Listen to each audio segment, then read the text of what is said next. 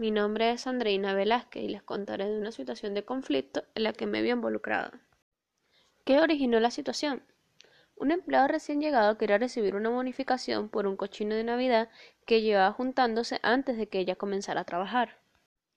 ¿Quiénes estaban relacionados a la situación? Directamente estaban relacionados era mi jefe y mi compañero de trabajo. ¿Cómo reaccionaste y qué herramientas usaste para solucionar el conflicto? Fui intermediario de ambas partes para lograr negociar, ya que tenía más tiempo trabajando en el lugar y logré llegar a un acuerdo en el que ella recibiría parte del cochino pero en un porcentaje menor que los demás. Cuando esto ocurrió tenía 17 años y actualmente no creo que hubiera actuado de forma diferente.